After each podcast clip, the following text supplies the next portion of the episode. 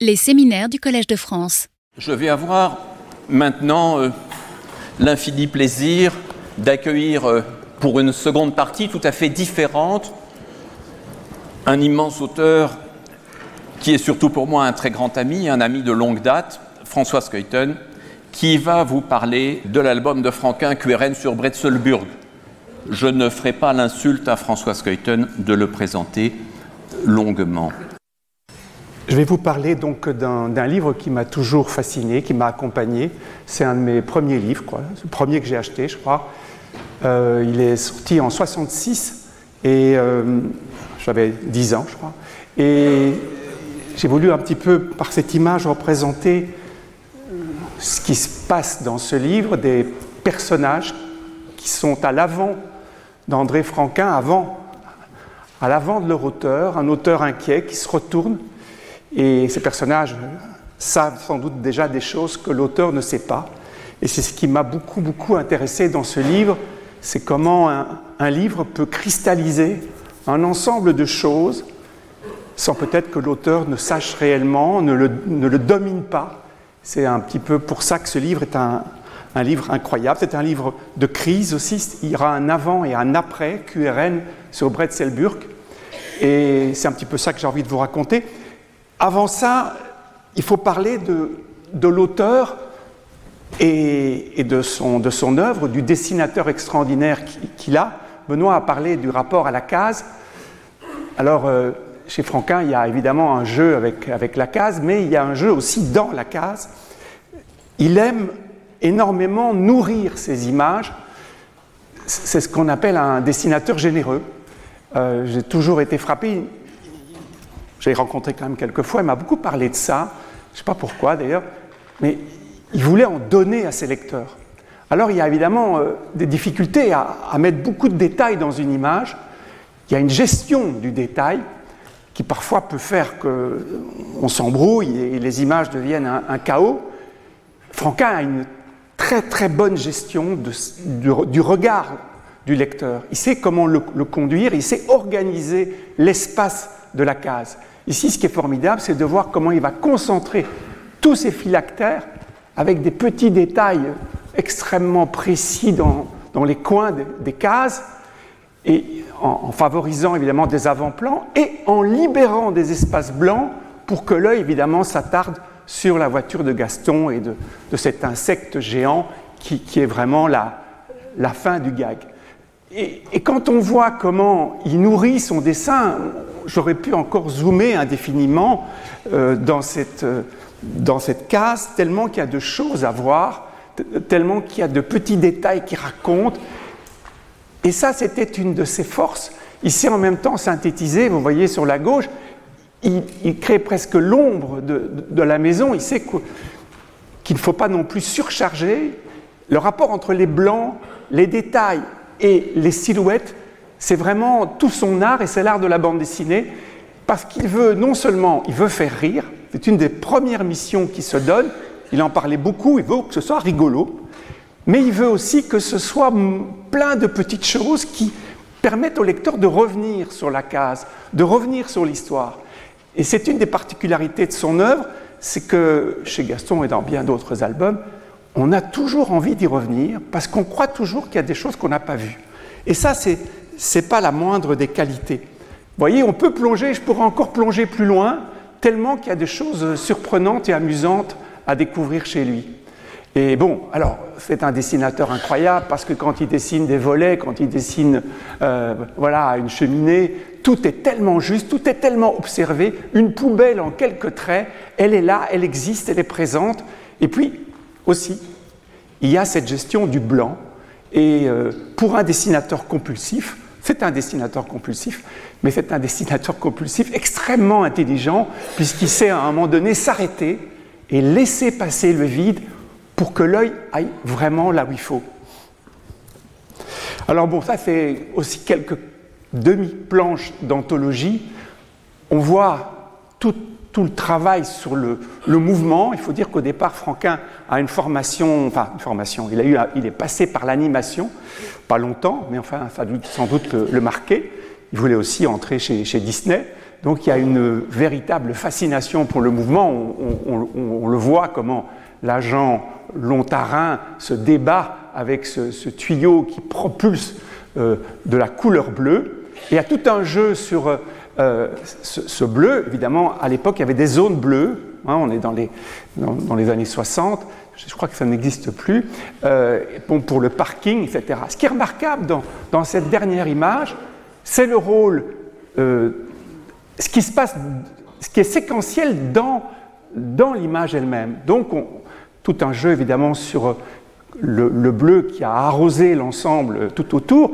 Et Gaston a été protégé, ça c'est vraiment très très drôle, comment il joue avec la couleur, mais aussi comment la séquence, est, elle est encore là, elle, se poursuit, puisqu'on voit comment le, vélo a été touché, la voiture et, la personne, le responsable du magasin qui sort. En fait, là, il y a quand Benoît parlait de séquences, il y a des séquences et des séquences dans, dans l'image. Il veut absolument nourrir, donner. C'est un auteur généreux. C'est un auteur généreux et, ça, c'est ce qui fait qu'évidemment, il nous, frappe et il nous, interroge. Alors, c'est un dessinateur compulsif parce qu'il dessine tout le temps. Euh, je me rappelle, euh, J'étais chez, chez Maurice Tilleux quand j'étais très jeune et il y avait des dessins comme ça de, Franquin et, qu'il avait fait la veille. Avait passé la soirée, la veille, il m'en a donné un d'ailleurs. Et en fait, Franquin n'arrête jamais. Il dessine euh, continuellement. Il dessine en regardant la télévision. Il est toujours en état d'observation. Euh, et, c'était passionnant de, parler avec lui parce qu'on a l'impression qu'il ne pouvait pas s'arrêter d'imaginer un gag ou, de, ou un dessin. Je ne sais pas si tu te souviens, Benoît, mais on, était dans un restaurant chinois et il était à une autre table. Il nous a demandé de, nous proposer de, le rejoindre. Il était avec sa femme, Liliane, et alors euh, tu, discutais avec Franquin. je discutais avec euh, sa femme et à un moment donné, je disais à sa femme, Qu'est-ce qu'il a dû travailler, votre, votre mari? Et elle a levé les yeux au ciel en disant Vous ne vous imaginez pas. Et c'est vrai que c'était un dessinateur qui ne s'arrêtait jamais. On pourrait reprendre l'idée que c'était une machine à dessiner. Et c'est un peu le dessinateur des dessinateurs. Je ne connais pas un dessinateur qui n'aime pas André Franquin parce qu'il sait tout faire. Et il le fait Bon, par exemple, là, vous voyez ses esquisses, ses croquis. Je crois qu'il y a des gens qui pleureraient pour avoir ses poubelles, parce qu'il jetait euh, des, tas de merveilles. Le jour où il a déménagé, d'ailleurs, il était assez agacé parce qu'il y avait beaucoup de collectionneurs qui, traquaient la sortie des poubelles.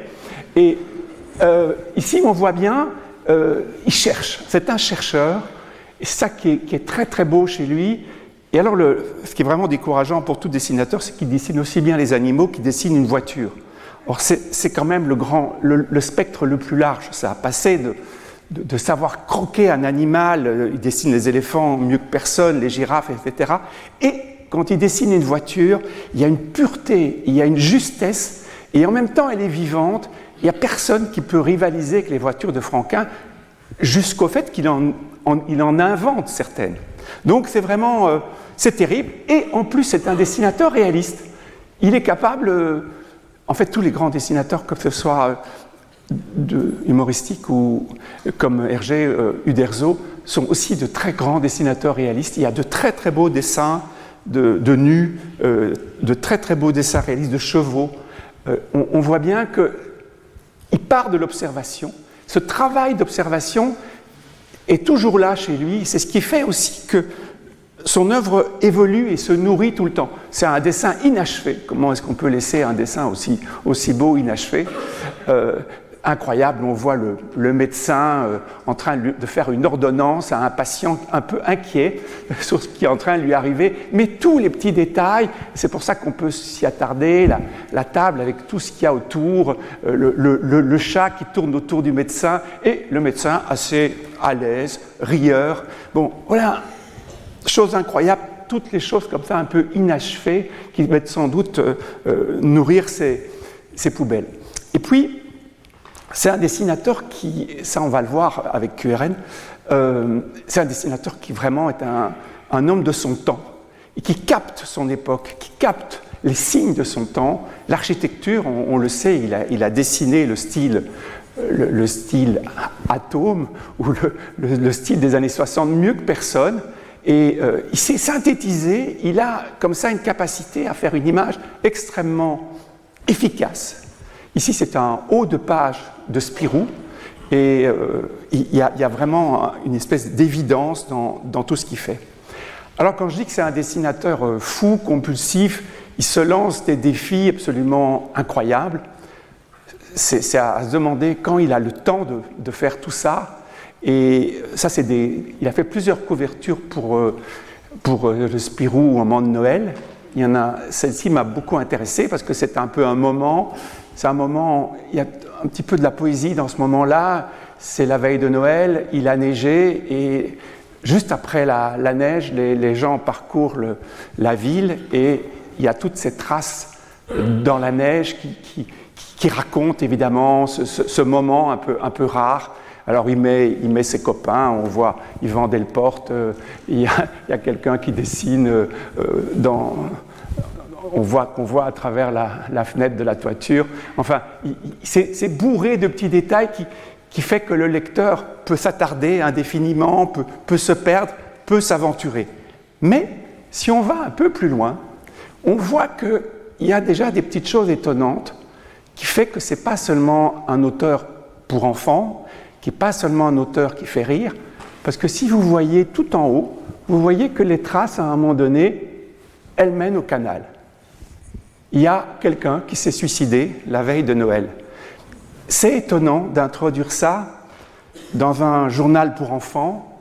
Euh, et là, on est au milieu des années 50. Franquin travaille comme un fou. On, se demande comment c'est humainement possible. Euh, il travaille, évidemment, il a Spirou et Fantasio, il a lancé Gaston, mais il a, à cette époque-là, il a par un désaccord avec son, éditeur euh, Dupuis, il est passé chez, il a commencé une série chez, chez Au Lombard, qui est Modeste et Pompon.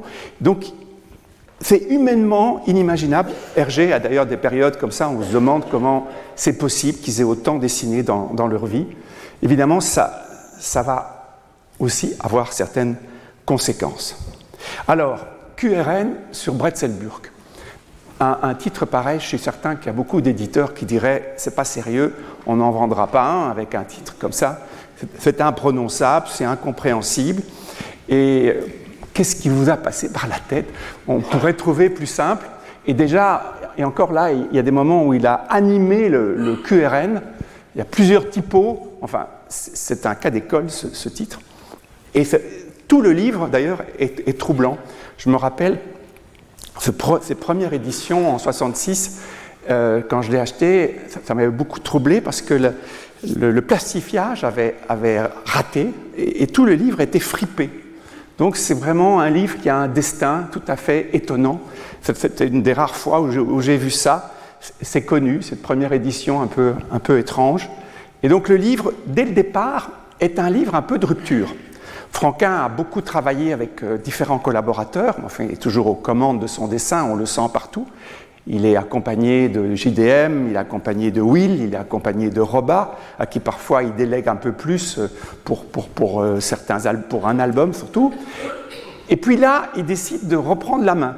Il veut tout redessiner tout seul et il veut commencer le scénario tout seul, alors qu'il a ces derniers temps beaucoup travaillé avec Grec. Il a fait trois livres avec Grec, qui est un dessinateur, un dessinateur français. comme certains à cette époque-là, dessinateurs français et auteurs, ils viennent en Belgique, c'est un peu le, la Mecque à ce moment-là. C'est là où il y a les éditeurs, qui, il y a beaucoup d'éditeurs qui travaillent pour la bande dessinée pour enfants. Il se passe des choses hein, depuis un, certain nombre d'années en Belgique. Ça ne se passera plus hein, si longtemps qu'on le croit. Mais là, il se passe quelque chose, et donc il y a beaucoup d'auteurs qui viennent. D'ailleurs, Goscinny et, Uderzo euh, viennent aussi en Belgique. Et Grec arrive, et évidemment, il, admire deux, auteurs, c'est Hergé et Franquin. Et euh, c'est sûr qu'il va travailler avec les deux. C'est un des rares euh, auteurs, scénaristes qui a travaillé avec Hergé et Franquin. Et, c'est ce qui va faire que, comme il admire énormément Franquin et Hergé, il est prêt à tout il est prêt à tout pour travailler avec eux, il est prêt à, faire des concessions qu'il ne fera pas avec d'autres. Parce que Greg, qui est un dessinateur, mais un dessinateur, un, scénariste ambitieux, il a envie de, vraiment euh, marquer son, territoire et il, il, va travailler avec beaucoup d'autres dessinateurs. Mais avec Franquin, il accepte certaines choses qu'il n'acceptera pas avec beaucoup d'autres. C'est qu'il accepte qu'il faut un petit peu ruser avec Franquin. Franquin, il, est tellement en, renouvellement, en créativité, qu'il ne faut pas lui dire trop vite où l'histoire va aller, parce qu'il s'en lasse. Il se dit, oh là là, si brusquement on lui dit euh, six mois à l'avance, six mois après, il voit arriver l'idée, il dit, mais ça on connaît déjà, c'est pas surprenant. Et donc, les scénaristes doivent ruser pour ne pas trop vite euh, raconter ce qui va se passer, ou, parce que sinon, ben, ils changent d'idée, et donc c'est assez décourageant pour, pour un tas de scénaristes qui donc sont assez, euh, sont assez euh, méfiants et, trouvent des ruses. Et Greg donc euh, l'adore, l'admire, mais souffre un peu. Donc ça va être un moment de crise. Mais on n'en est pas encore là, puisqu'il commence le récit dans Spirou en 61, tout seul. Il commence avec très peu de choses en fait. Hergé à ce moment-là, il, a une méthodologie, il travaille son, storyboard, même si au début il, a dû travailler comme Franquin avec très peu de choses. Il se lançait dans, leurs histoires avec une espèce de, confiance en eux. Franquin ici, il a je crois une page où il a noté quelques idées et on retrouvera, euh, semble-t-il, le personnage de Zorglub. Et euh, il se lance là-dedans avec une idée que je trouve formidable pour un début d'histoire mais qui témoigne aussi déjà de beaucoup de choses, c'est que Spirou est énervé. Spirou descend parce que ça, ça gueule, ça hurle, euh, et qu'il ne va pas trouver tout de suite la source de ce son qui occupe, qui est, est vraiment euh, qui est infernal et qui euh, occupe toute la maison. Et ça, c'est vraiment une situation très intéressante, très révélatrice, et de l'époque, et peut-être aussi de l'état d'esprit de l'auteur. D'abord, c'est que tout, tout, change. On voit euh, que les objets en eux-mêmes se modifient, leur design se modifie. Les, radios peuvent, peuvent, ressembler à des grippins, les, grippins, euh, enfin, ainsi de suite, à un flash. Et, et, il a capté quelque chose des années 60, c'est ce basculement technologique où on, à l'époque, moi j'avais une très très grosse radio, c'était avec fil, ça prenait beaucoup de place, ça, ronflait, et brusquement les radios deviennent toutes petites, on peut les, transporter, il y en a dans la voiture, le monde change, et ce qui m'a toujours passionné chez ces auteurs, c'est qu'ils captent leur époque, ils saisissent leur temps, que ce soit Hergé, Jacobs et, bien d'autres, comme peut-être nul autre. Ils sont vraiment des, éponges de leur temps. Alors donc, euh, euh, Spirou est passé par différentes émotions, il est complètement... Enfin, il tombe sur le poste radio, vous voyez, il est déjà, il est déjà très petit. Et il savoure le silence, c'est le cas aussi de, de Spip. Et le son repart, qui, encore, qui, énerve encore plus Spirou. On a une situation d'énervement. Les personnages, sont, euh, que ce soit Spip ou, Spirou, sont au bord de la crise de nerfs.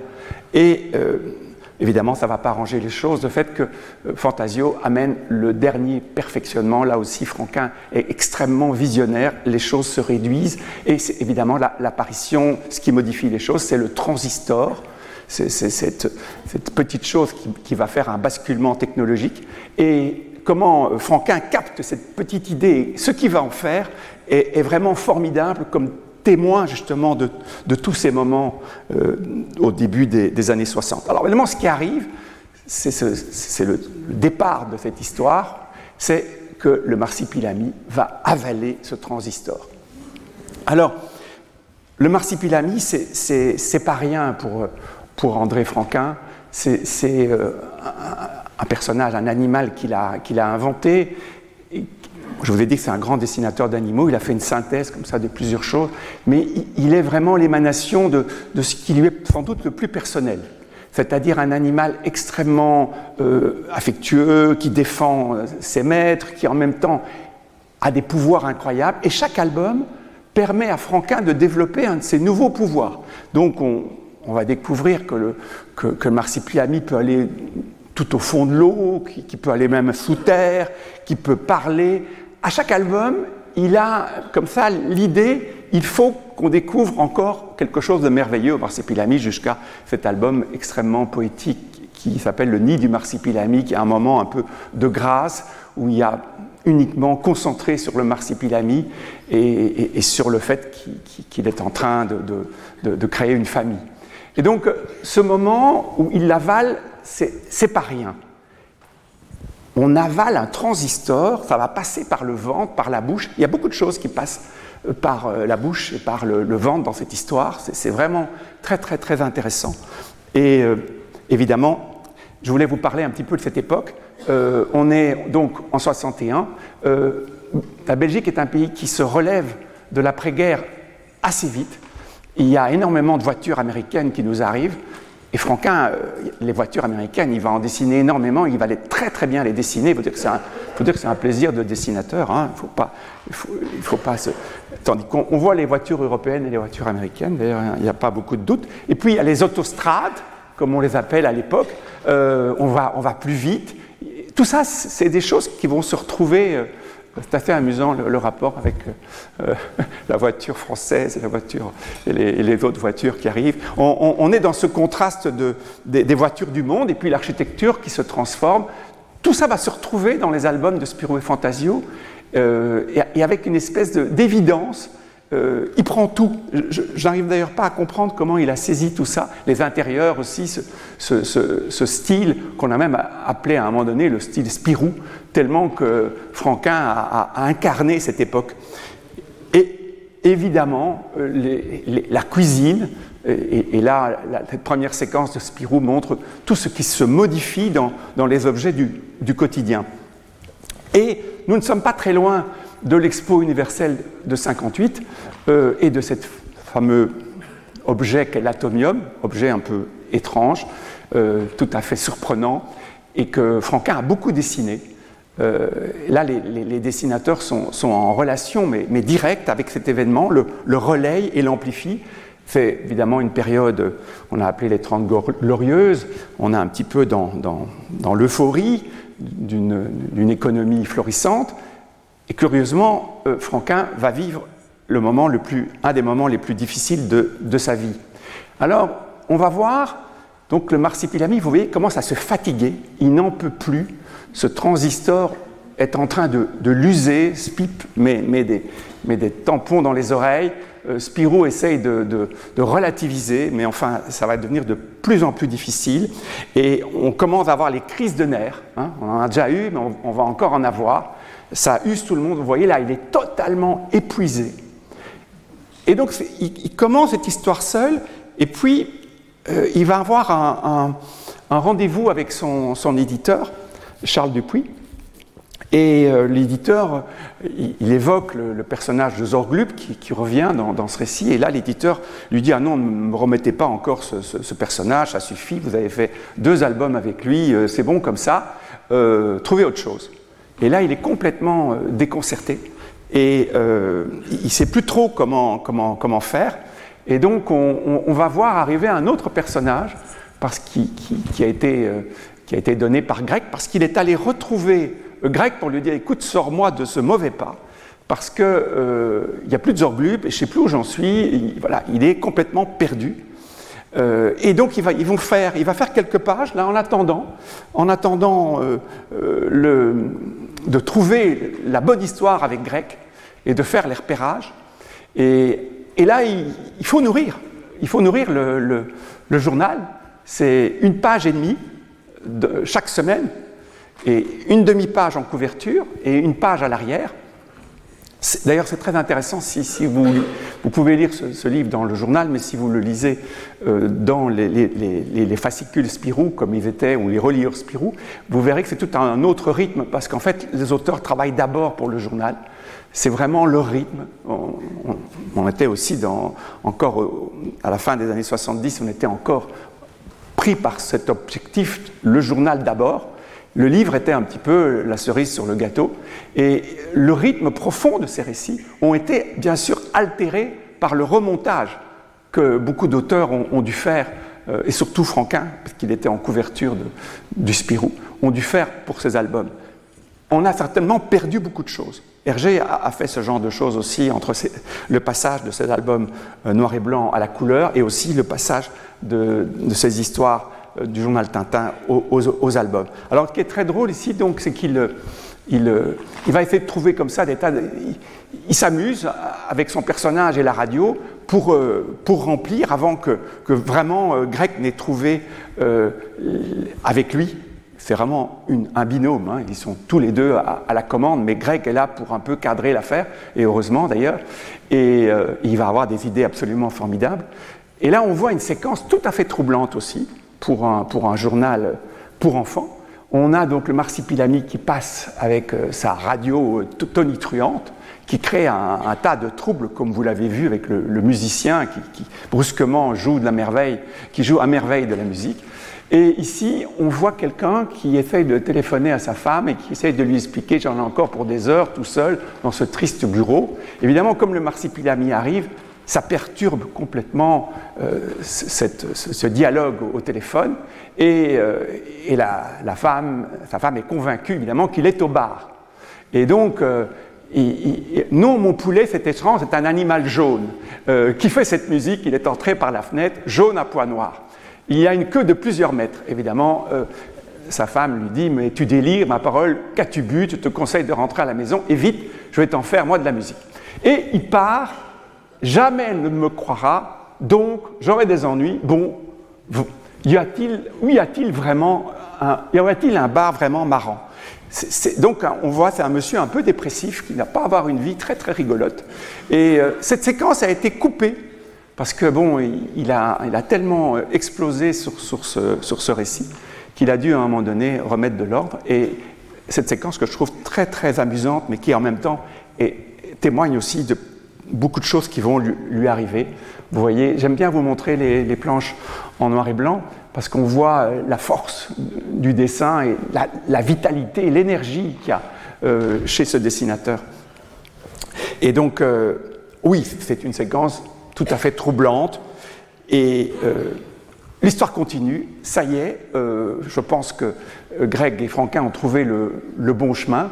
Et il va se passer quand même une chose tout à fait surprenante, évidemment, vous, connaissez, la radio s'arrête à un moment donné, c'est plus le cas aujourd'hui, mais la radio s'arrêtait vers, euh, je sais pas moi, vers minuit, une heure, et tout le monde peut aller dormir. Et puis évidemment, il y a euh, euh, le retour des, émissions, et vous voyez le, le, réveil tonitruant. Et là, on va voir quelque chose d'extraordinaire pour moi, et qui m'a vraiment frappé, si pas traumatisé quand j'étais enfant, c'est que plus personne ne supporte ça et l'animal, cet animal si chéri, cet animal que, Franquin aime tant dessiner, qui, est son âme la plus, poétique et la plus sincère, cet animal s'envoie euh, sa queue, un nœud qu'il a fait dans sa queue dans, le visage, comme s'il voulait se, suicider, comme, il s'il ne se supportait plus.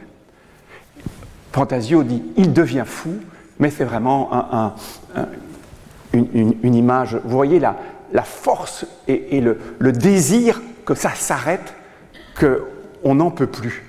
Vraiment, euh, euh, je trouve une puissance dans cette image. Et puis, regardez, il s'effondre littéralement. Le choc est d'une brutalité incroyable. Et, Spiro et Fantasio sont, consternés, effrayés. Euh, et Spip dit voici la première victime. Il y en aura d'autres. Il y en aura d'autres, dont l'auteur lui-même.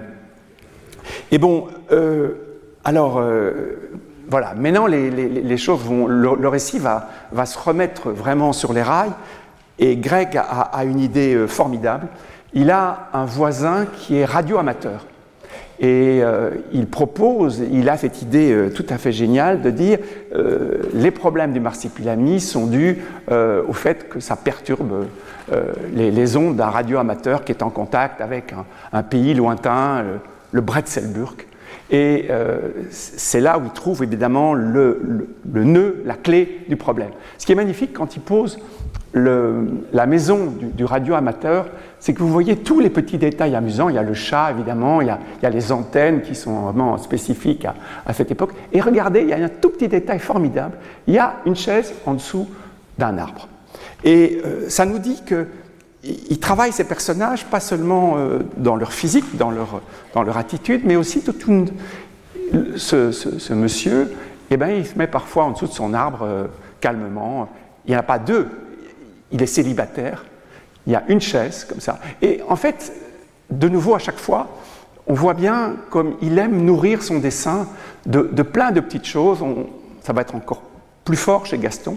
Chez Spirou, il y a, d'abord l'efficacité, l'aventure, et puis il y a le rythme trépidant de production. Alors on voit qu'il a fait un repérage, parce qu'il est allé chez ce radio amateur, il a fait un repérage. On voit que le, matériel est extrêmement euh, précis, presque même se détache du reste, un réalisme troublant.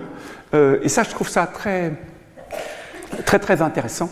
C'est ce qui fait aussi la crédibilité, la crédibilité des récits de Franquin, c'est qu'il revient toujours à l'observation du réel et qu'il a besoin d'avoir ce genre de détails pour crédibiliser son, son récit.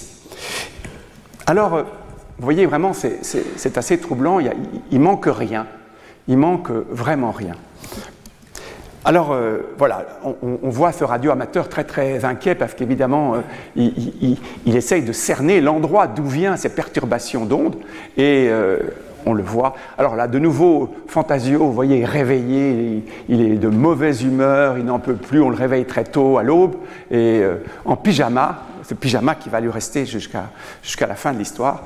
Et évidemment, l'histoire je vous conseille évidemment de la lire. On, voit, on voit comme les réveils peuvent être douloureux.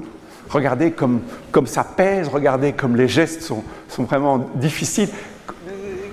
Franquin, c'est vraiment incarner tout ça. Regardez les pieds, comment, les jambes se mettent.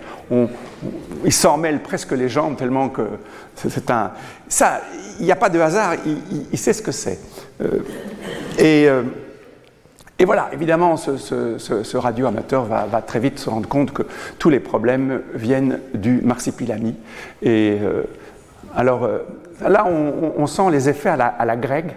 C'est des, textes qui sont plus, plus, plus grands. Euh, plus, il aime ça, il aime marquer parfois des intentions, appuyer ses intentions. On va retrouver ça plus tard dans beaucoup des bandes dessinées qu'il va faire pour Danny, pour, pour Herman. parfois des intentions un peu trop appuyées. Alors voilà encore une case qui montre tout le, tout le talent magnifique de cet auteur. C'est une clinique euh, pour euh, vétérinaires, une clinique très moderne.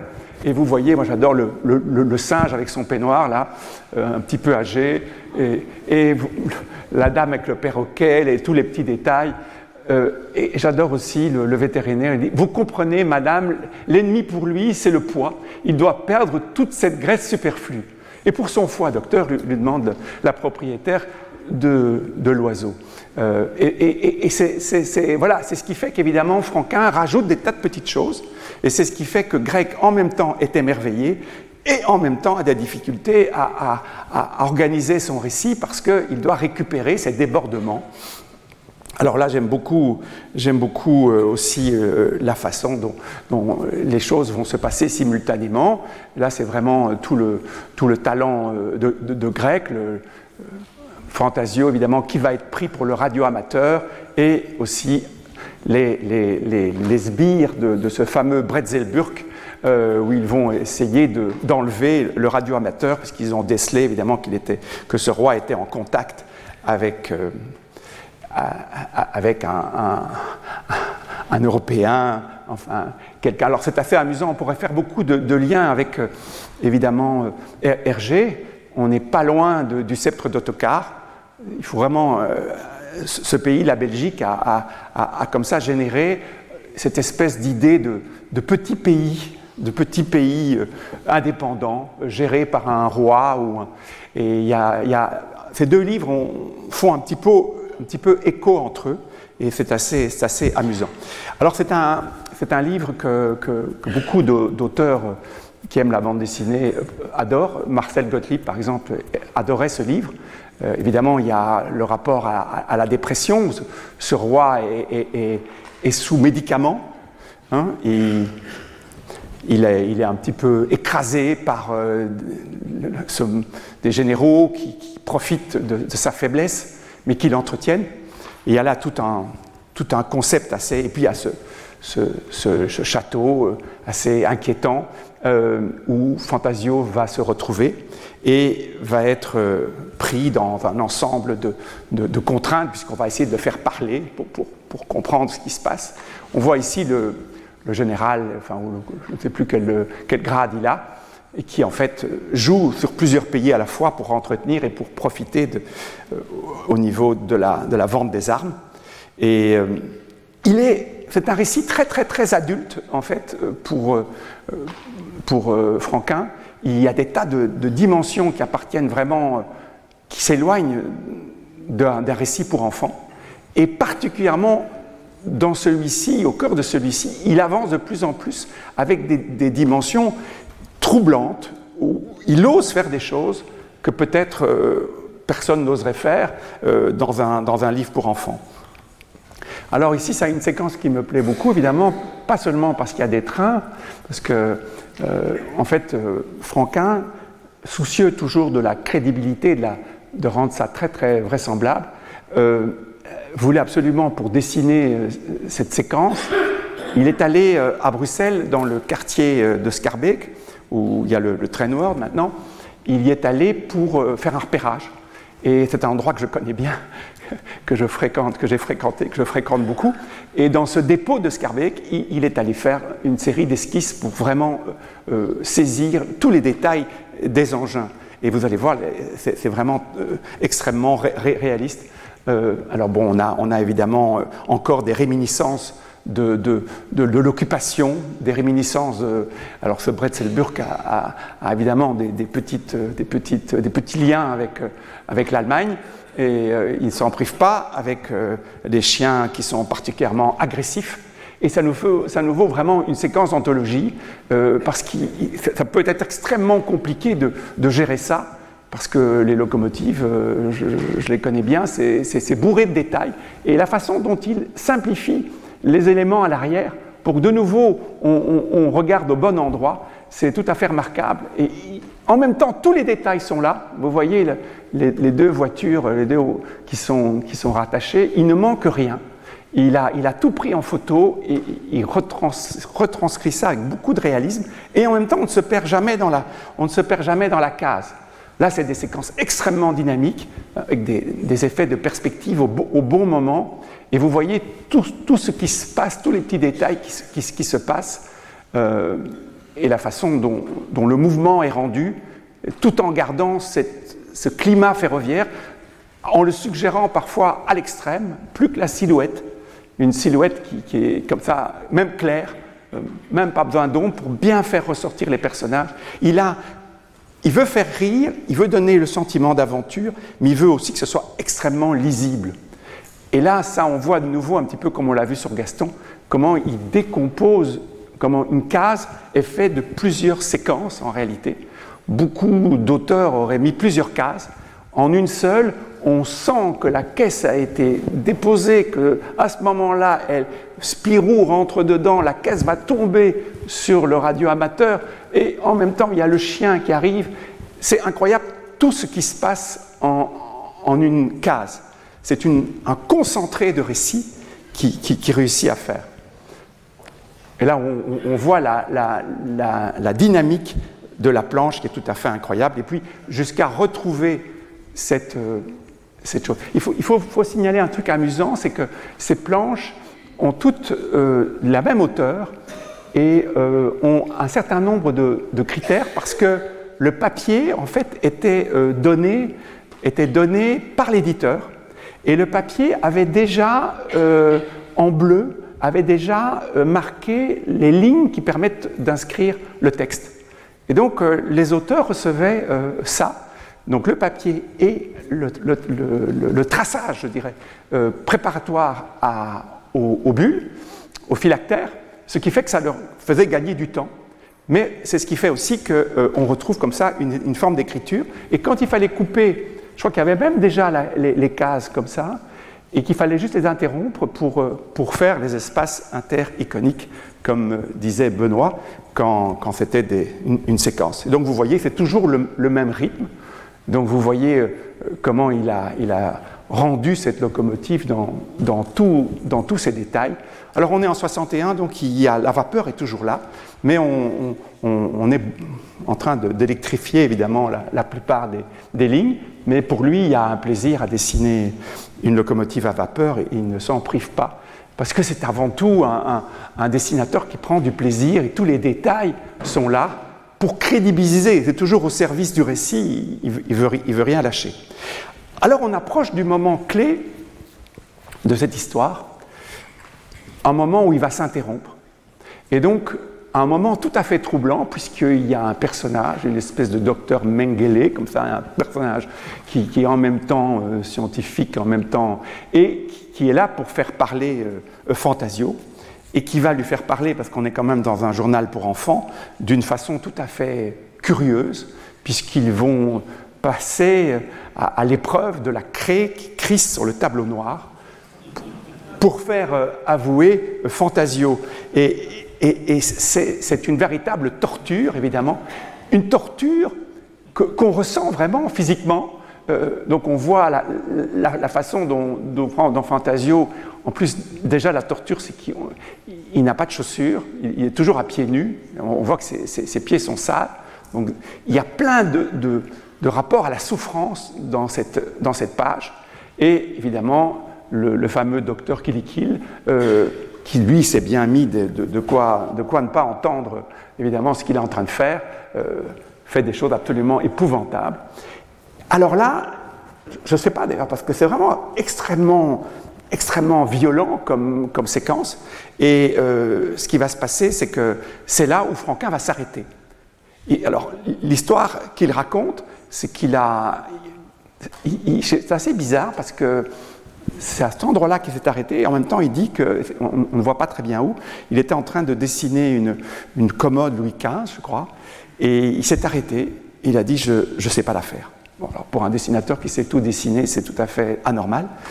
Et il est remonté dans son lit et il va, rester, il va y rester un an et demi. Euh, c'est un burn-out, c'est une, c'est une, une, crise comme il n'en a, enfin, il n'a jamais vécu ça. Évidemment, il a une, hépatite virale, il a, beaucoup de choses, mais c'est plus que ça. Donc, avec JDM, il continue Gaston euh, euh, laborieusement, mais les aventures de Spiro et Fantasio vont s'arrêter pendant, plus d'un an. Et, euh, et, la rédaction essaye de trouver des explications euh, sur le fait que l'auteur est fatigué, que l'auteur est. Et c'est assez troublant de voir ça parce que beaucoup de points communs. On n'est pas très loin non plus du moment où Hergé fait euh, euh, au Tibet. Et c'est aussi un livre où il va avoir d'énormes doutes, hein, qui va vivre une, crise aussi. Et il, va, aussi, non pas s'arrêter, mais ça va être vraiment sujet à beaucoup de, questionnements. Et ces deux auteurs, qui sont vraiment les deux grands maîtres de l'époque, qui, font écho. Il y, a, beaucoup de choses à dire encore sur, euh, ces liens et en même temps ces, ces, différences entre, ces deux génies de la bande, dessinée. Alors évidemment, à un moment donné, le, docteur Kilikil, euh, évidemment, se prend la craie dans, l'ongle et, dans la main, ce qui fait éclater de rire euh, Fantasio, parce qu'il faut quand même que ça finisse. Mais ça a été compliqué. Je ne sais pas exactement à quelle case il s'est arrêté ni, ni euh, à quel moment il reprend. Toujours est-il qu'à un moment donné, euh, après un an et demi, je ne sais pas ce qui s'est passé, euh, mais ils ont trouvé peut-être les bons médicaments et il est reparti avec autant d'énergie et autant de talent. C'est tout à fait surprenant et le récit va, va repartir. Mais on se dit quand même, voilà un récit qui, qui témoigne énormément de ce qu'il traverse, de ses inquiétudes, et, ce, ce, ce burn-out euh, phénoménal, cette dépression, même si certains ne veulent pas entendre le mot, euh, elle est dans l'histoire. Sa souffrance, elle est dans l'histoire, sans bien sûr que ce soit une autobiographie. Euh, tout, tout est là, tout est au cœur de, de ce récit. Évidemment, le marsipulami va retrouver son énergie, comme, euh, comme Franquin. J'adore la, sortie des vétérinaires qui ont essayé de. qui disent grâce à l'aide du jardinier, nous avons enfermé l'animal dans la cave, mais ce marsipilami a manifestement retrouvé toute sa santé. Incroyable comme, peuvent, comme les récits peuvent suivre leur auteur, comme les récits peuvent être en écho, en, amplificateur de choses euh, que, vous vivez très personnellement, sans pour ça jamais mettre le mot euh, autobiographie. Euh, oui, ça j'adore aussi cette, formidable case au centre où on voit le singe qui regarde à travers la fenêtre de la clinique vétérinaire. Ce sont tous des petits détails qui sont un peu tristes et qui en même temps sont, drôles et, amusants.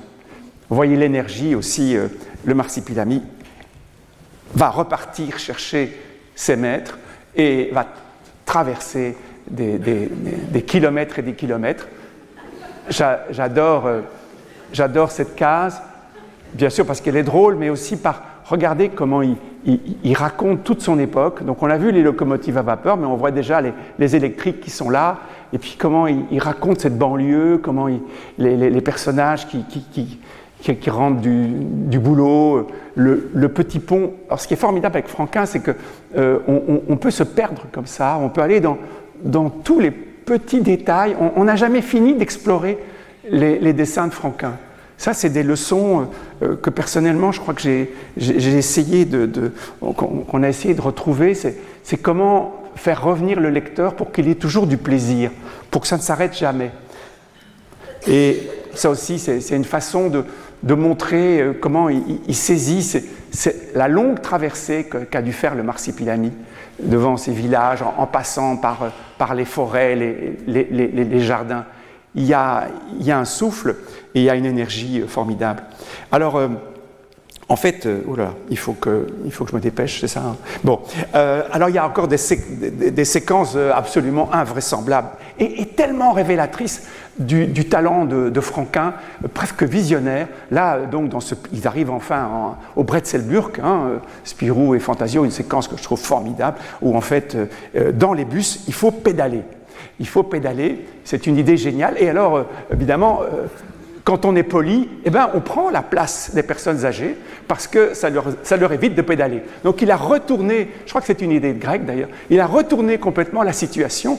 Et euh, évidemment, c'est, quand, c'est ceux qui pédalent qui, qui, qui, ont du mal et c'est ceux qui, sont debout qui ont le plus facile. Et en plus, chose qui se rajoute à ça, c'est que les conducteurs de bus se font des courses pour, pour essayer d'arriver les premiers. Alors là, il y a vraiment une idée formidable, et en plus, ils, font ça au tambour, comme à l'époque des, galères. Donc, euh, euh, ce pays très pauvre, ce pays très très pauvre, et euh, avec aussi beaucoup de gens déprimés. Hein. évidemment, c'est l'armée qui prend, qui prend tous, les, moyens, et donc on, pédale dans les bus. Tout est comme ça, ce, ce est vraiment formidable. On veut manger ce pipe, on est prêt à tout pour manger. Il y a beaucoup de choses qui, se passent par, par l'estomac. Et, euh, et bon, quand, ce n'est pas avaler des transistors, c'est vouloir avaler des, écureuils. Et puis, évidemment, il y a toujours le fait qu'on veut manipuler et qu'on donne ce qu'il faut pour que ce petit roi reste complètement en dehors de la réalité et puisse évidemment accepter de, signer tout et n'importe quoi. Bon, alors on va aller un peu plus vite ce qui est incroyable, je vous parle du rapport à la nourriture, mais ici on a une séquence, donc euh, Fantasio est non seulement pieds nus, il y a une séquence que je ne n'ai pas montré, mais on, on l'oblige à lui mettre des chaussures trop petites. Vraiment, on, est dans des rapports de souffrance absolument incroyables. Et là, par contre, on, on l'affame et on lui fait, on lui montre, bon là c'est la façon dont aussi il y a deux actions simultanées avec le, petit roi bien sûr, à qui on impose de, signer des commandes absolument invraisemblables au niveau militaire. Et là, Fantasio résiste, mais il est très difficile de résister à, la nourriture et en fait, euh, et, au petit roi de signer, c'est Spirou qui, va l'empêcher de signer. Donc en fait, voilà, tout plein de séquences absolument admirables sur ce rapport euh, au pouvoir et ce rapport à, la perte de pouvoir.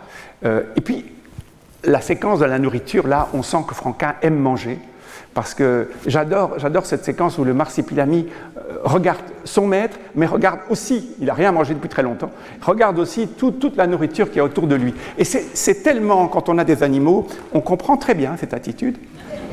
Il y a un moment donné de doute, où faut-il aller? Et, alors j'adore parce que la cuisine est faite avec une espèce de, réalité.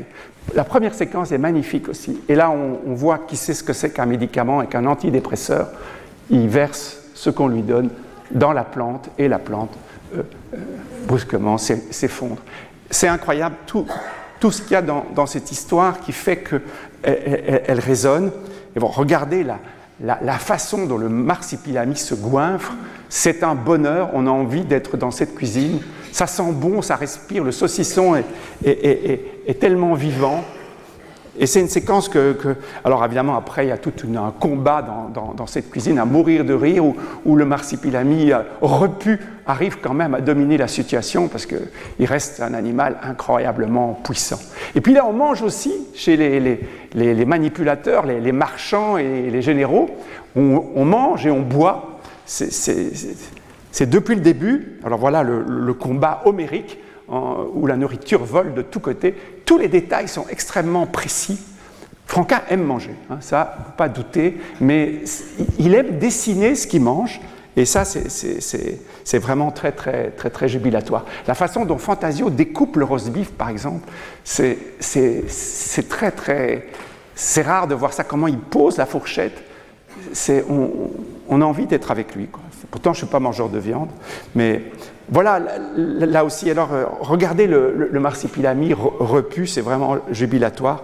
Et ça, c'est une, une séquence que, que j'ai gardée en, moi, c'est la façon dont ils sortent un peu, un peu comme ça, un peu, un peu lourd et en même temps, et, Ips, euh, le, le, hockey du marsipilami avec un grand sourire. Euh, l'histoire, bien sûr, va tout doucement arriver à sa fin. Et avec à chaque fois des cases extrêmement dynamiques J'adore, j'adore cette case-là aussi, on, voit tout le sens du mouvement et on voit comment Franquin crée plusieurs, plusieurs points de fuite, je dirais. L'arrivée évidemment du, char avec ses soldats, mais aussi, regardez les, petits détails qu'il réussit encore à mettre sur le haut de la case pour donner le sentiment qu'il y a un espace pour lequel on peut s'enfuir. Il a vraiment une gestion de l'espace pour que l'œil euh, rebondisse euh, voilà encore des détails que je vous ai déjà montrés. Et puis évidemment la manipulation où le petit roi se rend compte, il est quand même, c'est quand même une histoire très, très, très d'actualité, qu'on lui a vendu des, armes qui n'en sont pas, des fusées qui n'en sont pas, que tout ça c'est du, c'est toc. C'est assez amusant comment ça résonne aujourd'hui avec ce qui arrive. Et évidemment, il va avoir des surprises. Le, ce petit roi va, va, va retrouver toute son énergie. Ça, c'est une des cases que Marcel Gottlieb adorait parce que il ne montre pas le geste, il montre juste la conséquence du siège qui fracasse la porte et le général qui se rend compte qu'il a, en face de lui quelqu'un de tout à fait différent maintenant. Et ça, c'est vraiment. Alors, on voit euh, toute la, façon dont ces deux hommes, évidemment, euh, manipulent euh, ce, roi. Je vais terminer. En fait, l'histoire, j'ai passé beaucoup d'éléments. Il y a maintenant une édition qui reprend l'intégralité de ce récit avec les éléments qui ont été coupés, heureusement, parce que tout est, tout est bon. Euh, dans, ce récit, il n'y avait rien acheté, mais il fallait correspondre au, timing. Alors, c'est un récit clé, c'est un récit, il y aura un avant et un après. Franquin n'est plus le même quand il, euh, quand il termine cette histoire. C'est la dernière grande aventure, en fait, que Franquin fait. Après, ce qui va se passer, c'est que euh, il, va, il, va, se remettre à faire un, nouveau Spirou, c'est Panade à Champignac, et c'est un peu la panade. Il, recommence les mêmes erreurs, il repart sur une histoire avec euh, très peu de choses sur la page, et puis il se rend compte qu'il n'en sort plus. Il fait appel, il fait appel à, à, ses amis Payot et, Gosse pour un peu le, sauver de, cette situation.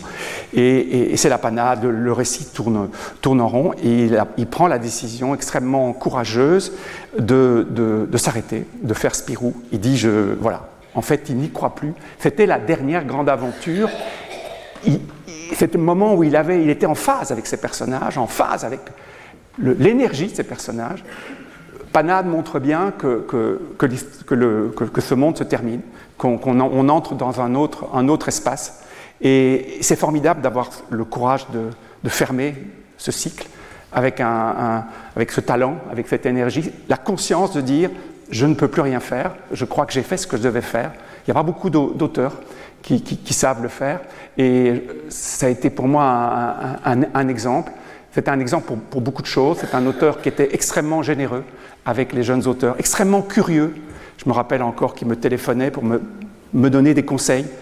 C'est incroyable, quand vous avez Franquin au bout du fil qui vous donne des conseils, vous n'êtes pas prêt d'oublier ce qu'il vous dit.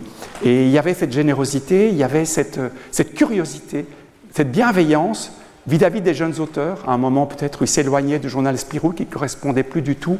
Il allait bientôt regarder plutôt du côté de la France avec euh, Flux Glacial, avec euh, ses amis euh, Gottlieb et Bretéché. Et il est dans un moment un peu clé. Il est extraordinairement accueillant vis-à-vis de la jeune bande dessinée.